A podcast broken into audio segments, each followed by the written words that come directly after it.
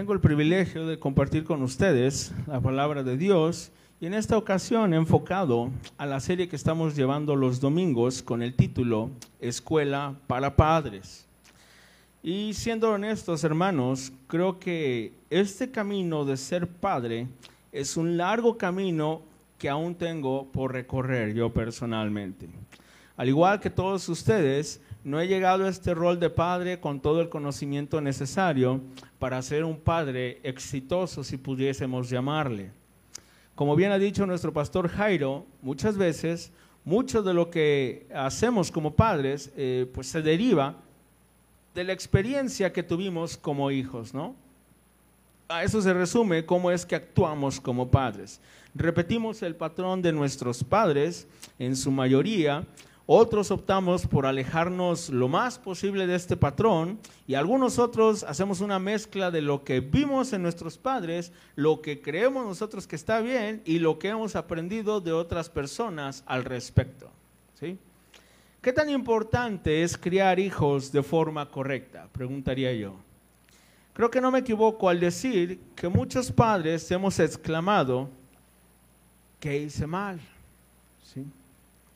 ¿Qué estoy haciendo mal? Porque mi hijo o mi hija se comporta así. Entonces, creo que es sin duda muy importante la forma en que hacemos la crianza de nuestros hijos. Y de antemano sé que algunos de los que me escuchan el día de hoy pensarán, pues que ya no hay mucho que hacer, porque ese tiempo, ese tiempo de crianza, pues ya pasó a los cuales quisiera decirles desde ahora que no pierdan la esperanza. Dios ha tratado con muchos que jamás recibieron una crianza bíblica y ha hecho muchas veces una obra digna de alabanza. Así que no pierdan la esperanza, porque sé que muchos de nosotros o muchos de los que están presentes dirán, bueno, mis hijos ya son mayores de edad, mis hijos ya hasta casados están. Entonces, pues ya no hay mucho que hacer, hermano Iván. Bueno, no pierda la esperanza, hermano. Dios sobra no solamente en los infantes o en los chavos, Dios sobra también en adultos. ¿Cuántos de aquí fueron llamados por Dios ya siendo adultos y no en su juventud? Entonces, hay esperanza siempre para todos los hijos. Usted siga orando, siga persistiendo en pedir por ellos. A los hijos que el día de hoy me escuchan, tentados a pensar que estoy poniendo una oportunidad ante ustedes de culpar a sus padres por sus errores y sus formas erróneas de actuar, debo recordarles con mucho amor y firmeza que el mandato de parte de Dios a ustedes hijos sigue siendo honrar a sus padres. No ha cambiado. Los errores, los problemas, las equivocaciones de los padres de ninguna manera anulan este mandato de parte de Dios que dijo, honra a tu padre y a tu madre. El juicio de ellos no te corresponde a ti como hijo, pero esta es una buena oportunidad para que aprendas cómo deberías guiarte si algún día tienes esa bendición de convertirte en un padre de familia. Así que quiero invitarlos a abrir sus Biblias en esta epístola de Efesios en el capítulo 6. Efesios 6 en el verso 4.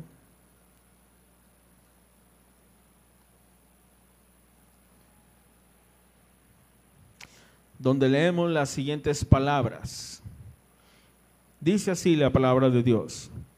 Y vosotros, padres, no provoquéis a ira a vuestros hijos, sino criadlos en disciplina y amonestación del Señor. Hasta ahí. He titulado este mensaje Criando hijos en disciplina y amonestación del Señor. Mucho se ha hablado respecto a la crianza de los hijos. Especialmente durante los últimos años ha habido una revolución en busca de defender los derechos de los infantes y en busca de protegerlos del abuso de la autoridad de muchos padres. Esto, como suele pasar, en muchos casos suele llevar a la sociedad de un extremo al otro. Muchos padres ya están del lado extremo del autoritarismo. Sentados en esa forma de crianza donde los padres son meras entidades que sugieren formas de comportamiento, pero otorgan completa libertad al infante para hacer lo que quiera sin ningún tipo de consecuencia. Estos son los dos extremos en los que está el mundo actual. Por un lado, aquellos que están sentados en un autoritarismo radical, y por otro lado aquellos que son casi como un cero a la izquierda en la vida de los hijos. Es evidente que el mundo está interesado en la crianza de los hijos y están haciendo lo que está en sus manos para tratar de mejorarla cada día más. Basta con buscar algunos de los libros sobre la crianza de los hijos. Encontramos títulos como los siguientes, escúchelos. Hay un libro titulado Disciplina sin lágrimas otro que se llama educar sin perder los nervios. Hay otro que dice ni rabietas ni conflictos. Otro también que suena hijos y padres felices, cómo disfrutar la crianza. Niños sin etiquetas, castigar no es educar. Enséñame a hacerlo sin tu ayuda. Son algunos de los títulos que podemos encontrar que han sido publicados al menos en los últimos 10 años. La mayoría de los autores son especialistas, psicólogos y gente que se precia de saber mucho acerca de la crianza de los pequeños. Cada uno de estos libros, al igual que muchos otros que ya existen, tratan de lidiar con el tema de la crianza, puntualizando aspectos críticos de ella. Algunos enfatizando el no usar el castigo corporal, por ejemplo. Otros enfocándose en evitar los gritos e insultos. Muchos otros apuntan hacia evitar cualquier tipo de castigo. Entonces tenemos una infinidad de libros que se han publicado, de talleres, de cursos, de artículos que hablan todos sobre la crianza de los hijos. Es evidente para mí que es un tema crucial, no solamente para la iglesia, sino también para el mundo entero. Y así pues, no pretendo el día de hoy lidiar con todos los asuntos relacionados a la crianza, porque como ya se estarán imaginando y se habrán dado cuenta, es un mar de pensamientos y dilemas que no podrían discutirse ni explicarse en una sola hora. Pero creo que el tiempo nos bastará para analizar lo que nuestro pasaje enseña respecto a la crianza de los hijos quiero pedirle su atención, especialmente si usted es padre de familia. Quiero seguir la misma pauta que este pasaje de Efesios 6.4 nos presenta. Y quiero señalar tres puntos principales en los cuales me voy a llevar todo el mensaje. Número uno va a ser una advertencia. Y la advertencia es no provocar a los hijos a la ira. Número dos, criando en disciplina del Señor. Y número tres, criando en amonestación. Creo que si juntamos estas tres partes, entenderemos lo que el apóstol Pablo tenía como objetivo enseñar a la iglesia en Éfeso. Y aunque no voy a puntualizar exactamente cada uno de los problemas que se presenta en la crianza, creo que Dios es lo suficientemente sabio para plasmar a través del apóstol Pablo en una economía de palabras que son menos de un verso, para aplicar a nuestra vida diaria un patrón bíblico de crianza de los niños. El apóstol comienza por esta advertencia a cuidar que durante la crianza de los hijos los padres no lleguen al punto de provocar en ellos una reacción de enojo, una reacción de ira. Dios ha dado a los padres responsabilidad y autoridad en la crianza de los hijos, tarea que conlleva lidiar con la voluntad y carácter de cada uno de ellos, además de su inclinación hacia el pecado. Cada uno de los hijos es distinto. Ninguno de nuestros hijos fue hecho en serie, ni tampoco vienen con el mismo pensamiento. Pero lo que tienen en común es esa inclinación hacia el pecado debido a la caída de Adán y Eva. El apóstol Pablo estaba consciente de la dificultad del proceso de la crianza. Sabía que por un lado los hijos empujarían fuertemente hacia cumplir su voluntad y sus deseos que muchas veces son egoístas, mientras que los padres se empeñarían en hacer que los hijos caminaran por la senda que se les señalara. Y es aquí donde el conflicto se genera y donde surge la posibilidad de que los padres utilicen cualquier medio para doblegar el comportamiento de los hijos, pudiendo llegar a provocarlos a ira y enojo.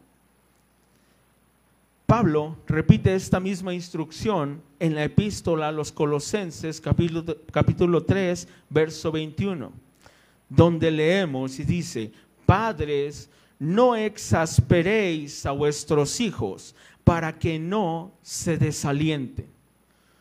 Esa indicación en Colosenses es la misma, pero Pablo completa la exhortación aquí indicando lo que puede ocasionar esta ira o enojo o exasperación. ¿Cuál sería la consecuencia? Los puede en última instancia desanimar.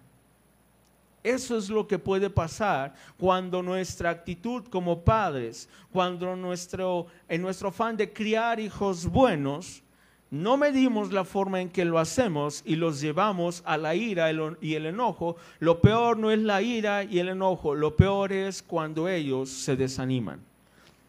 Como bien señala el comentario bíblico Mundo Hispano, y cito, los padres no deben conducirse despóticamente con sus hijos y descargar sobre ellos sus frustraciones y hostilidades. Un trato que sea inconsistente y cruel del padre confunde a los hijos, causa problemas emocionales y despierta resentimientos. Trae consecuencias lamentables, especialmente para la unidad de la familia y aún dentro de la iglesia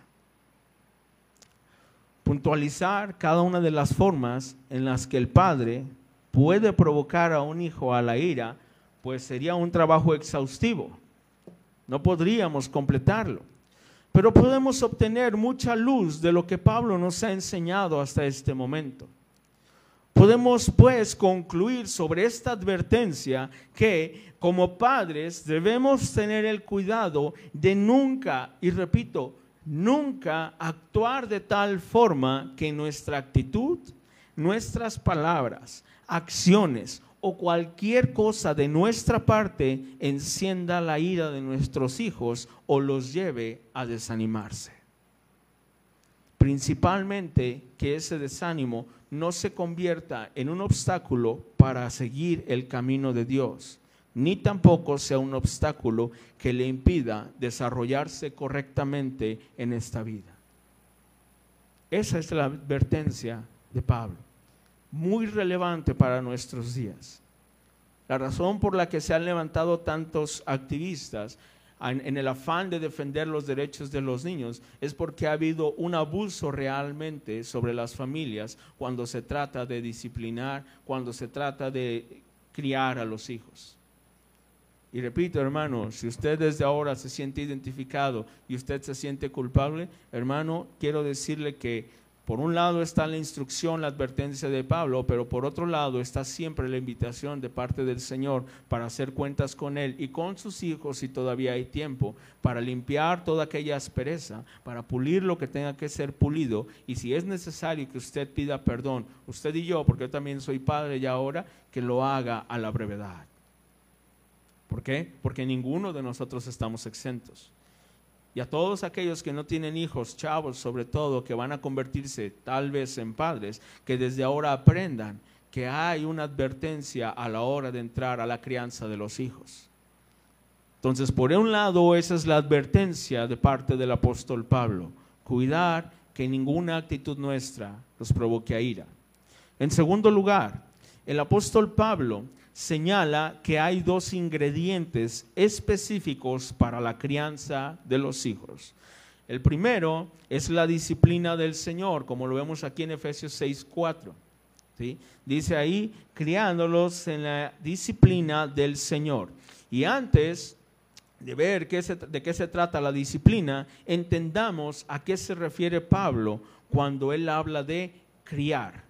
Sé que la mayor parte de nosotros entendemos este término y lo asociamos comúnmente con esa parte en que alimentamos y proveemos de las necesidades básicas para ellos. ¿Sí? Les enseñamos valores, les transmitimos los principios y creencias fundamentales, les indicamos el qué hacer y el qué no hacer, el cómo comportarse y el qué actitudes evitar sabemos que también incluye guiarlos y animarlos a estudiar y a esforzarse siempre. Y no es que eso esté mal, gran parte de la crianza se trata precisamente de eso. Pero quiero que pensemos por un instante, por un instante medites que esa labor bien podría ser ejercida hasta por un ajeno a nuestros hijos. Todo lo que he dicho no requiere de un padre todo lo que he dicho, hasta una institución pudiera hacerlo. Darle para comer, darle para beber, darle para la vestimenta, enseñarle fundamentos, enseñarle creencias, enseñarle principios básicos, enseñarle cómo comportarse, enseñarle cómo guiarse. Todo eso, piénsalo, hasta en una escuela lo pudiera aprender. No necesitaría de un padre. Y entonces tal vez diríamos, bueno Dios, ¿y para qué pusiste a los padres? Si pudiera haber un instituto donde son más listos, más efectivos a la hora de criar a los hijos. Alguien ajeno a los padres podría encargar de hacer todo este sustento. Sin embargo, los padres e hijos tienen más allá que una simple distinción de roles. Existe una relación entre ellos que está empapada de emociones y sentimientos. Esta relación especial es lo que hace tan importante la crianza por parte de los padres. Como bien lo señala el comentarista Matthew Henry, y cito, dice él, es algo así como nutrir a los hijos de la propia sustancia de los padres. Eso es la crianza un acto en el que no solamente transmitimos a través de nuestros sentidos, sino que nuestra misma esencia, el que somos, nutre, alimenta y abastece a nuestros hijos. El que somos, no el que decimos. El cómo somos, no el qué palabras damos. Nuestra esencia misma es la crianza. Entonces no solamente se trata de ese acto en el que le damos todo lo necesario a nuestros hijos. Cuando hablamos de una relación de padres e hijos, estamos hablando de una relación donde hay un lazo sanguíneo, hay un lazo emocional que una institución no puede dar. Y es por ello que Dios puso a los padres. Y es por ello que Dios delegó esa autoridad de crianza a los padres. Habiendo pues entendido más acerca del concepto de crianza, entendamos ahora el primer ingrediente de esta crianza de los hijos, la disciplina en el Señor. La palabra disciplina que aparece aquí en nuestro pasaje denota la idea de corregir, de instruir, de educar. El proceso de la disciplina va mucho más allá de la acción de castigar, porque sé que la mayoría de nosotros piensa inmediatamente en castigo. No se trata de explotar en el momento que los hijos actúan de una forma inapropiada. Se trata de anticiparse al comportamiento tanto como pueda ser posible y enseñar proactivamente el camino a seguir. Se trata de no esperar pasivamente se trata de no dejar que se cumpla el dicho después de niño ahogado a tapar el pozo. No. Y de hecho no se trata de ni tapar el pozo.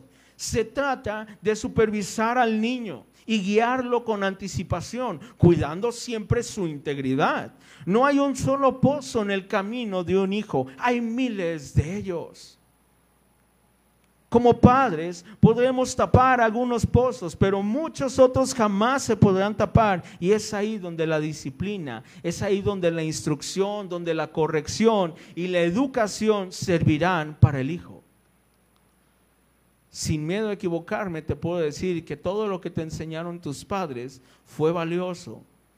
Pero te voy a decir que tuviste que decidir por ti mismo eventualmente sin la ayuda de tus padres. Y muchos en ese momento fue cuando cometimos el error.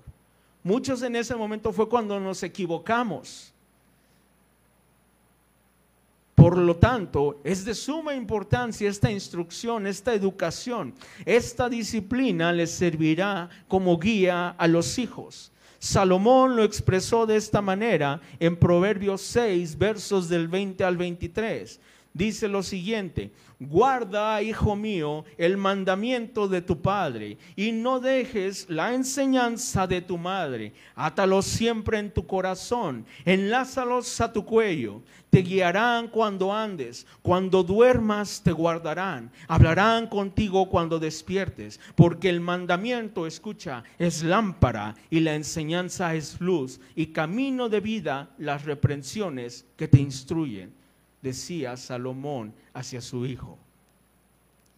Por tanto, todos nosotros como padres, si debemos de poner atención a un área de la crianza de nuestros hijos, es que tanta instrucción estamos dando día con día.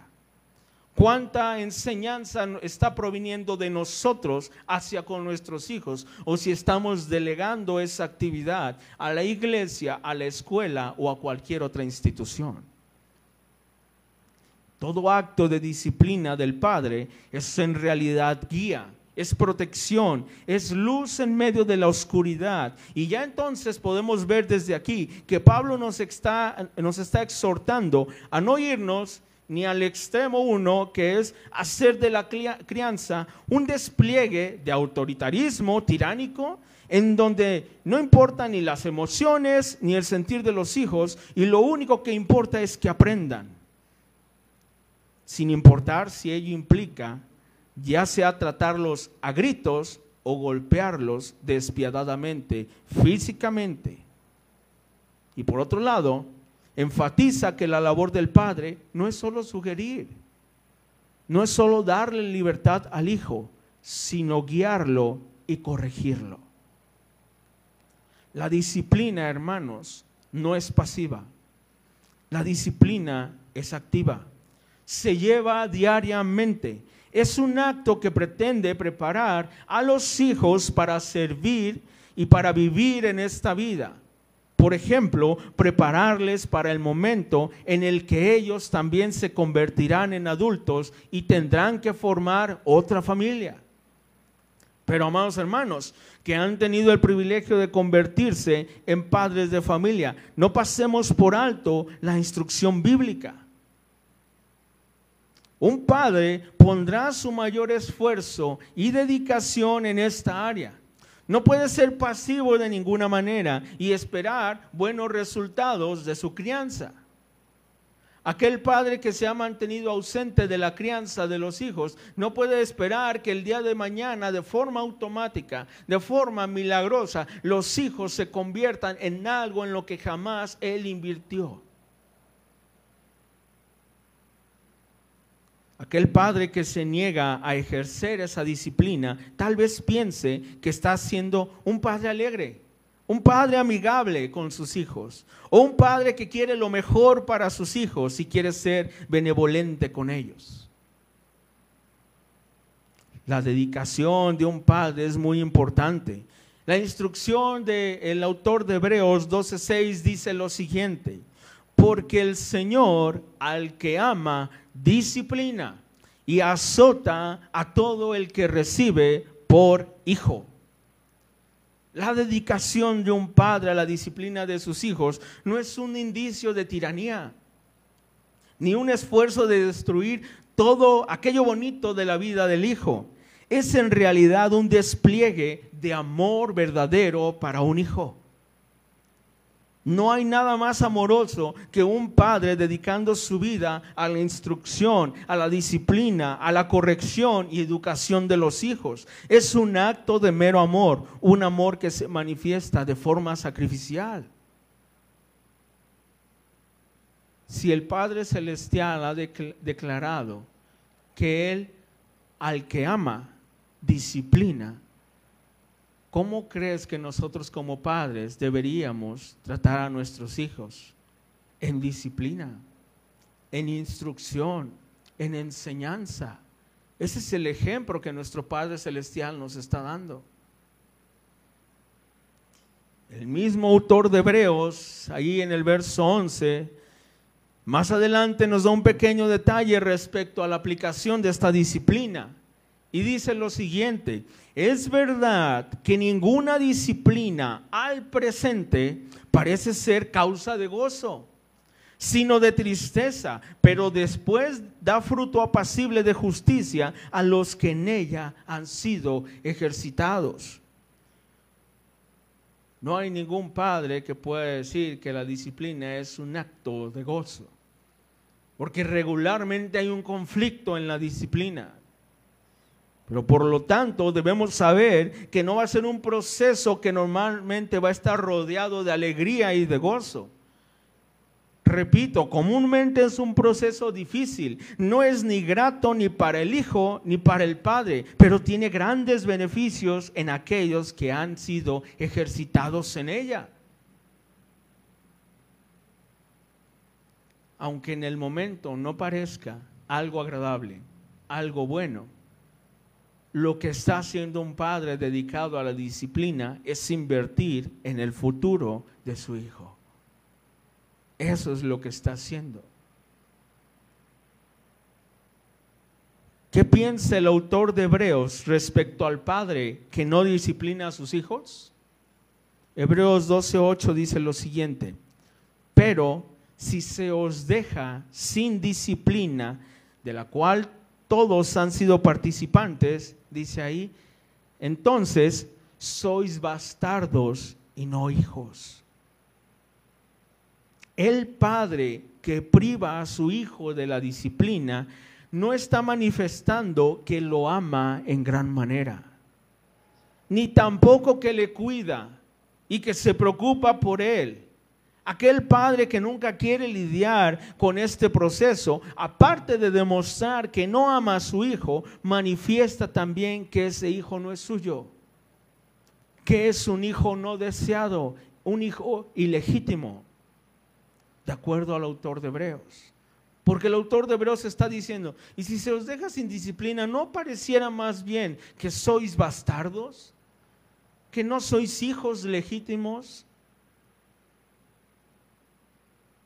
Padres que me escuchan el día de hoy, nuestra labor no solo es proveer de lo necesario en alimento y dinero a nuestros hijos, debemos estar bien involucrados en el proceso de enseñanza, de corrección y de disciplina de nuestros hijos. Es algo que hemos pasado por alto. ¿Cuántas veces hemos evaluado el tiempo que hemos pasado instruyendo, enseñando a nuestros hijos. ¿Cuántas veces un padre ha valorado las preguntas que aquel infante tiene acerca de la vida y se ha dado el tiempo para responder a todas y cada una de ellas? Muchos hijos se han acercado a los padres para hacer preguntas que de repente suenan retadoras al padre. Y cuando ve la reacción del padre, que no puede responderle bien, que lo insulta, lo agrede o no da una respuesta, el niño simplemente lo que hace es abstenerse de volver a hacer preguntas. Pero hermano, si eres padre, te quiero recordar, un niño no tiene ni la misma información que tú, ni la misma experiencia que tú, ni el mismo entendimiento que tú. Sé que a todos nos aterra el momento en el que pueda llegar un hijo, un infante y decir, bueno padre, ¿y de dónde vienen los hijos? ¿Cómo es que nací? ¿Cómo es que me concebí? Y son preguntas que muchos de nosotros estaríamos aterrorizados o atemorizados porque no sabríamos cómo articular palabras apropiadas para explicarlo. Sin embargo, quiero decirte, las preguntas de los niños van más allá de eso. Los niños demandan el por qué. Los niños demandan el cómo. Si un día te pones a ver a un niño, no sé los tuyos, pero los míos, en menos de una hora pueden articular más de 30 preguntas y tengo tres. Piensa cada una de esas preguntas que te hacen porque muchas veces expresan algo que hay en su corazón. Nunca tomes a la ligera cuando uno de ellos te dice, papi, ¿y algún día me voy a morir? Nunca tomes a la ligera cuando él te diga, papi, cuando muera, ¿qué va a pasar? No tomes a la ligera cuando te ha dicho, papi, ¿estás bien? Date el tiempo y responde a sus preguntas. Date el tiempo e instruyeles. Date el tiempo y enséñales. Date el tiempo y guíales por donde deben de ir. ¿Qué enseñanza o qué tipo de corrección y disciplina, debemos aplicar? Pablo ya lo dijo en el Señor, así lo dijo. Disciplina en el Señor. No es lo que opinan los psicólogos o los supuestos especialistas en niños. Es todo aquello que Dios nos guía a través de su palabra. Es común que los familiares padre, de los padres, como los amigos o conocidos, tengan opiniones acerca de cómo se debe ejercer la disciplina, pero tenemos siempre que filtrar todo aquello que se nos diga o sugiera a través de la palabra de Dios, a través de su consejo.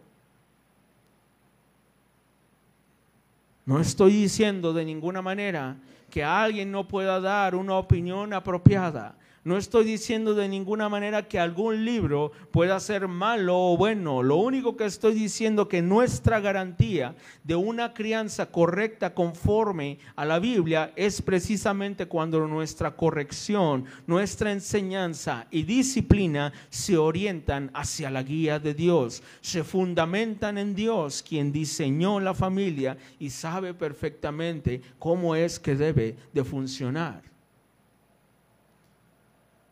Si tienes dudas, piénsalo tan solo cinco minutos. Si tienes dudas, medita tan solo que en este tiempo que llevo, llevo alrededor de 35 minutos hablándote solamente de un pasaje en la Biblia que habla acerca de la crianza. Y estoy seguro que muchos de ustedes en estos 35 minutos han visto muchas cosas que tal vez ya identificaron como errores que ustedes han cometido, errores que cometieron sus padres y también saben cómo actuar el día de hoy. También saben en qué hay que invertir el tiempo y cómo actuar hacia con ellos sea con los niños. Esto se basa en la sabiduría de Dios. Esto se basa en que Dios no nos dejó huérfanos, que Dios proveyó de lo necesario a través de su palabra, pero nos dejó la encomienda que escudriñásemos lo que Dios nos había dejado ahí.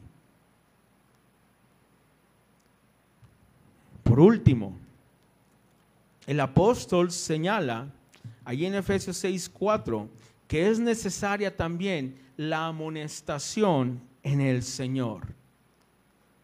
Ya dijimos, por un lado hay una advertencia, por otro lado está la disciplina, que es una instrucción, es una enseñanza, pero también tenemos la amonestación. A diferencia de la disciplina, el proceso de amonestación no se trata solamente de instrucción y enseñanza. La amonestación o admonición es aquella parte de la crianza que no solo lidia con hacerle saber al hijo lo que debe y lo que no debe hacer. Esta etapa tiene que ver con dos cosas muy importantes. Por un lado, es un acto de corrección al hijo cuando actúa de una forma en que ya se le ha indicado que no lo haga.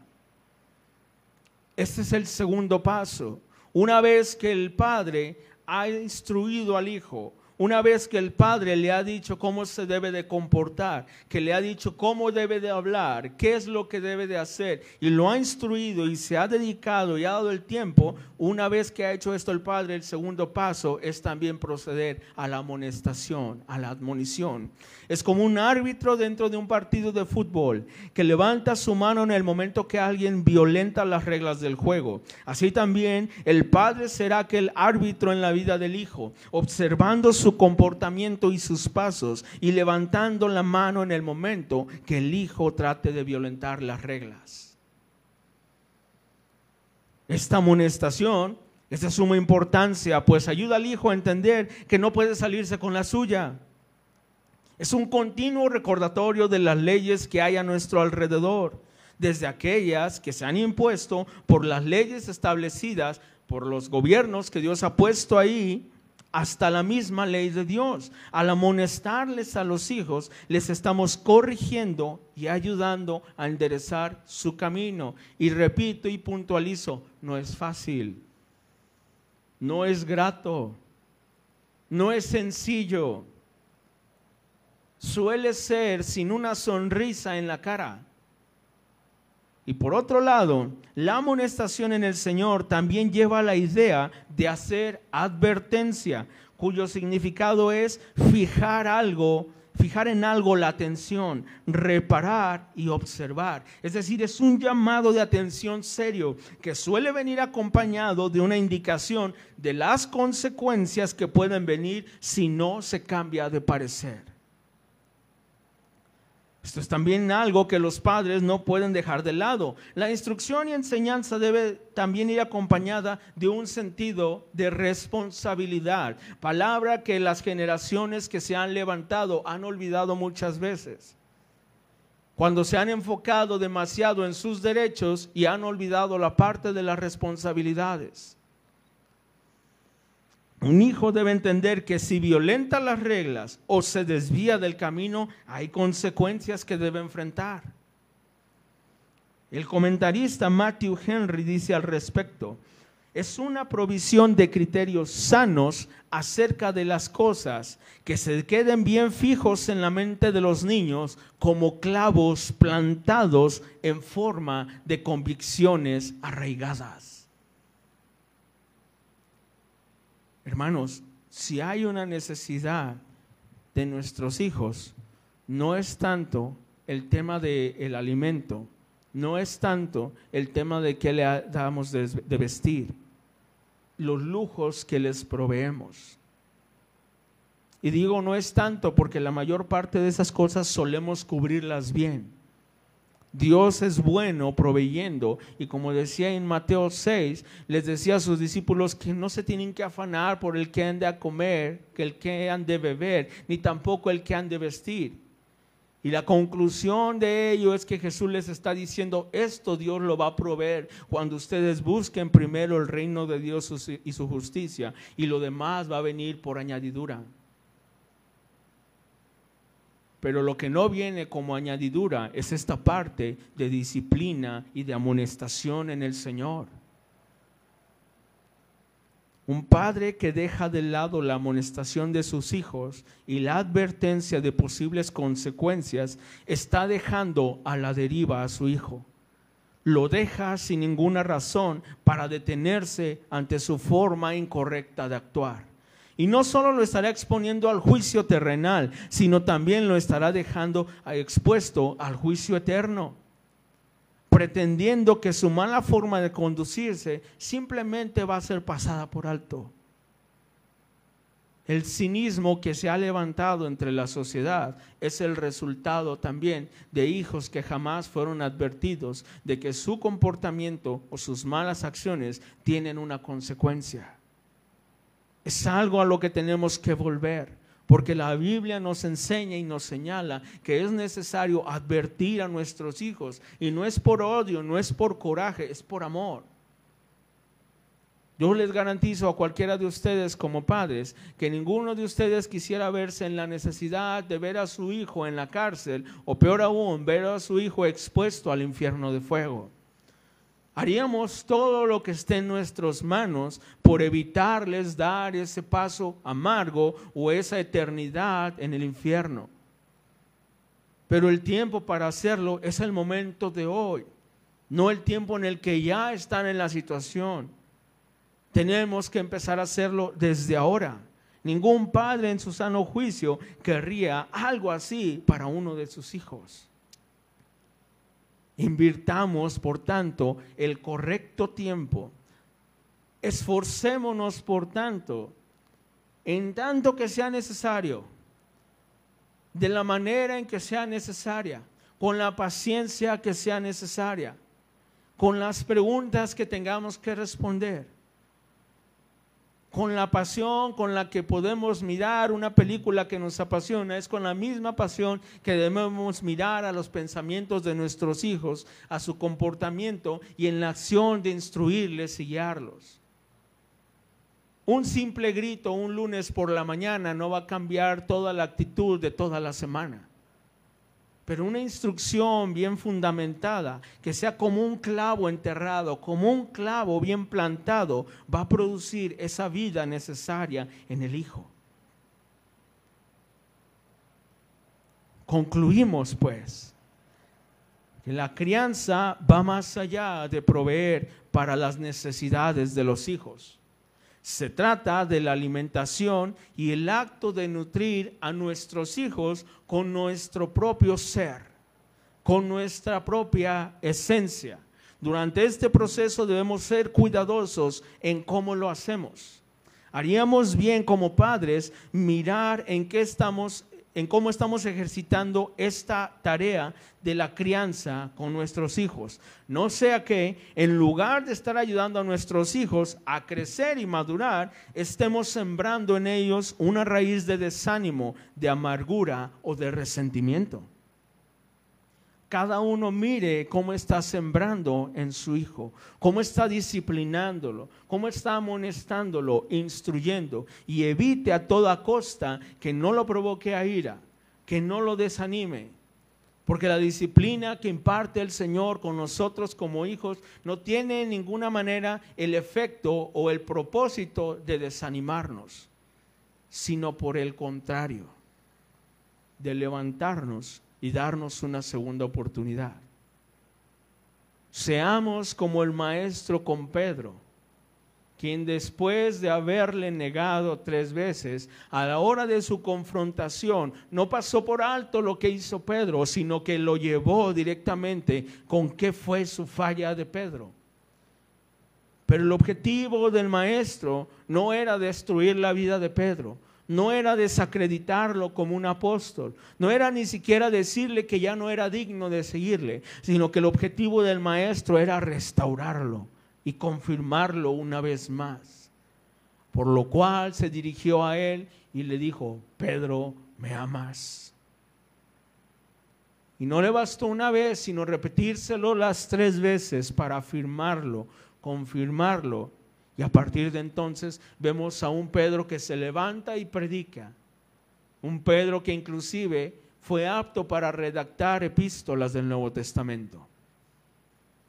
Ese es el patrón que nosotros debemos seguir.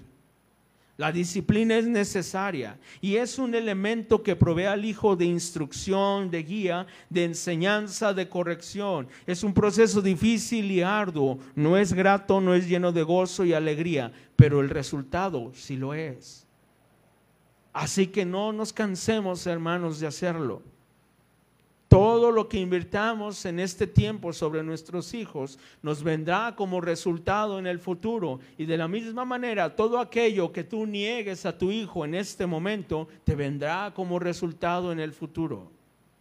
Cada uno pese sus corazones y la forma en que está guiando a sus hijos. La amonestación, amonestación complementa a la disciplina pues aquí se proveen de llamados de atención cuando el comportamiento del hijo va en contra de lo enseñado, de las leyes y del consejo de Dios. Aquí también se proveen de advertencias y consecuencias al violentar la ley. Ningún padre tiene gozo ni se alegra en señalarle a un hijo cuando se equivoca, pero es necesario hacerlo. Es necesario no pasarlo por alto. Todos aquellos problemas que jamás se confrontan son simplemente piedras que se acumulan en un costal y que eventualmente se va a romper. Y cuando se rompa va a salir de la forma menos esperada. Podemos aplicar bien el dicho que dice, no dejes para mañana lo que puedes hacer hoy. El hoy es temprano, el hoy es el tiempo apropiado, el del futuro no sabemos nada. Y como bien dijo el Señor Jesús, basta cada día su propio mal. No se afanen por el mañana, pero el día de hoy tenemos una oportunidad de influir en nuestros hijos, de guiarles, de señalarles el camino correcto, de ayudarles a no tropezar por los mismos tropiezos que tuvimos nosotros. Porque sé que de antemano todos nosotros como padres estaremos pensando en todas las fallas que hemos tenido hasta este momento. Y una de las cosas que les puedo garantizar es, tú no quisieras que tus hijos pasaran por ese mismo trago amargo que tú pasaste. ¿Sabes cuál es la respuesta? ¿Sabes cuál es la acción que debes hacer? Es evitarlo en tu hijo a través de la instrucción, enséñale. Cuando tu hijo te señale que tú te equivocaste de alguna manera, no te pongas en ese momento simplemente a callarlo. No te pongas en ese momento simplemente a decirle que tú eres quien ordena, quien dice cómo se hacen las cosas y el mandamiento de él es honrar a su padre y a su madre. Date el tiempo también para explicarle, porque todo aquel hijo que se acerca a señalarle a su padre un error, tiene una oportunidad de que le enseñes cuál fue la consecuencia de ese error que cometiste. Con amor, con paciencia, puedes acercarte y decirle, es cierto hijo, tú sabes bien que también yo hice este error, tú sabes bien que cometí este pecado, pero tengo que decirte que no vino de a gratis. Tengo que decirte que hubo una consecuencia y me gustaría en gran manera que tú no la pagaras. Me gustaría en gran manera que tú evitaras pasar por ese mismo camino amargo por el que pasé. Y si te ofendo de alguna manera y soy mal ejemplo, perdóname hijo, pero no conocía de Dios. Y si me equivoqué, perdóname, pero esta no es la forma en que debía de haberme comportado. Y a los hijos les digo, de ninguna manera te corresponde el juicio hacia tus padres. Ellos tienen quien le juzgue en el día del juicio final. Pero a ti de lo que te va a demandar Dios es de esa oportunidad que tal vez tú sí tuviste de aprender de los principios de Dios. Tal vez tú sí tuviste la oportunidad de acercarte a aquellos consejeros, a aquellos pastores o vivir en el contexto de una iglesia que te enseñó los pasos que debías dar y los pasos que debías evitar. Y por lo tanto debo decirles que tienen el doble de responsabilidad.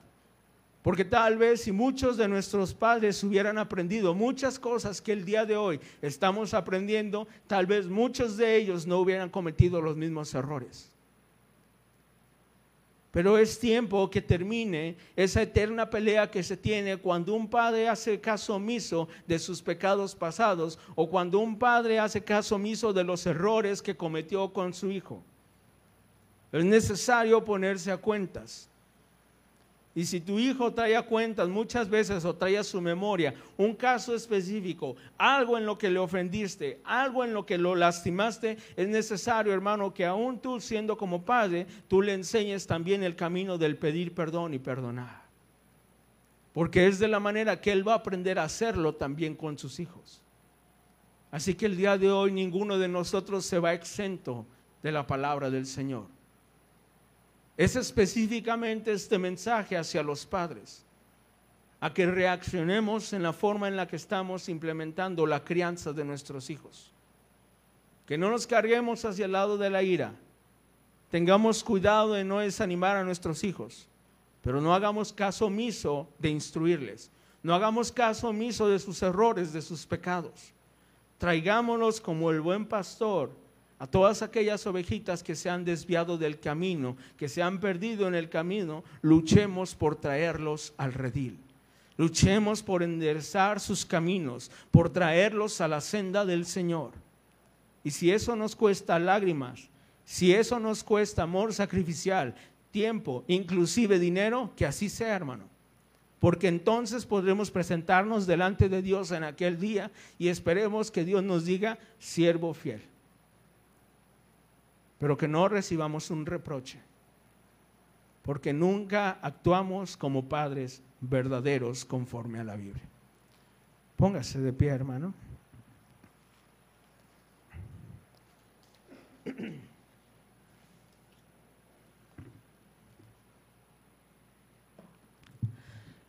Invito a que cada uno ore a Dios conforme a lo que Dios le ha hablado. Padre, qué, qué tremendo, Señor, es venir ante tu palabra, Señor, y muchas veces pasamos por alto, Dios, la instrucción que está ahí. Muchas veces, Señor, intentamos el consejo de los demás. Muchas veces intentamos, Señor, la opinión de muchas personas antes de venir y acudir a tu consejo, Dios. Padre, este día, lo que he aprendido, Señor, de tu palabra, me basta, Señor, para hacer cambios en mi vida como Padre. Me basta, Señor, para comenzar a actuar de una forma diferente. He aprendido el día de hoy, Señor, que muchas veces la crianza como la aprendí y como la he ejecutado, muchas veces va encaminada simplemente a imponer mi voluntad, Señor. ¿Cuántas veces he desanimado a mis hijos en el afán, Señor, de guiarles por el buen camino? Mis palabras se han convertido, Señor, en un objeto de amargura y de resentimiento en lugar de un pastor que guía a la oveja perdida, Señor. Padre, ayúdame a cambiar eso como Padre. Ayúdame, Señor, a tener la actitud apropiada en el momento adecuado, Señor. Que pueda, Señor, cuidar cada una de las palabras que salen de mi boca, cada una de las expresiones que salen de mi cara, Señor. Que mis reacciones, Señor, no vayan en contra de lo que yo he profesado acerca, Señor, del cristianismo, que somos, Señor, aquellos que guían sobre la paz, Dios que mi vida verdaderamente manifieste ante mis hijos que fui perdonado de mis pecados, que fui salvado, Señor, restaurado y ahora tengo una nueva vida en Cristo Jesús, Señor. Que manifieste verdaderamente que he aquí todas las cosas son hechas nuevas. Inclusive, Señor, mi forma de actuar, mi forma de disciplinar, de amonestar y de guiar, Señor. Y Padre, si he hecho algún daño a uno de mis hijos, que me permita, Señor, ir con él, Señor, y restaurar, ir, Padre, y pedir perdón, de manera que no sea un obstáculo para mi hijo cuando yo le he pedido que perdone a los demás, que tenga él el ejemplo de su padre en casa, Señor. que Él pueda ver, Señor, que soy un hombre, Señor, falible, un hombre con errores, lleno de imperfecciones, pero que sabe pedir perdón, Señor, cuando se equivoca. Ayuda a que esa unidad, Padre, que muchas veces se ha roto dentro de las familias a causa de la tiranía que muchas veces tomamos en las familias al disciplinar, ayuda a que se quite Dios. Permite que las familias estén unidas en amor, Señor, que se perdonen los unos a los otros. Y que los padres, en lugar de ser piedras de tropiezo para los hijos, que sean aquellos que van animando y exhortando a sus hijos para seguir adelante, Señor. Que repitan tus palabras día y noche a sus hijos en amor, en paciencia, animándolos, Señor, a caminar en esta carrera celestial, Señor. Ayuda a cada padre a invertir tiempo Ayuda a cada padre, Señor, a tener esa paciencia para sentarse con su hijo e instruirle. Ayuda a cada padre, Señor, para corregir a su hijo en el acto, en el momento, para señalarle cuál es el origen de su pecado y del error, y también para instruirle cómo puede cambiar, Señor, cómo puede redimir, Señor, o reparar esos errores que ha cometido, Señor. Ayuda, Señor, a los padres para presentar advertencias a tiempo, Señor. Ayuda, Señor, para que ninguna de estas familias se aplique al dicho después de niño ahogado, Señor. Ayuda, Padre, para que seamos padres que enseñan proactivamente, que enseñan de antemano, Señor, a tiempo, y velan, Señor, y cuidan la integridad de sus hijos, Dios. Ayúdanos a todos como padres, Señor, para cumplir el propósito que tú diseñaste para la familia. En el nombre de Jesús te lo pedimos, Padre. Amén. Amén. Pues que Dios nos ayude, hermanos, que Dios nos guarde. Estamos despedidos y nos vemos, si Dios lo permite, el miércoles a las 7 de la noche. ¿De acuerdo? Dios les bendiga. Nos despedimos también de nuestros hermanos en internet. Amén. Hasta luego, hermanos.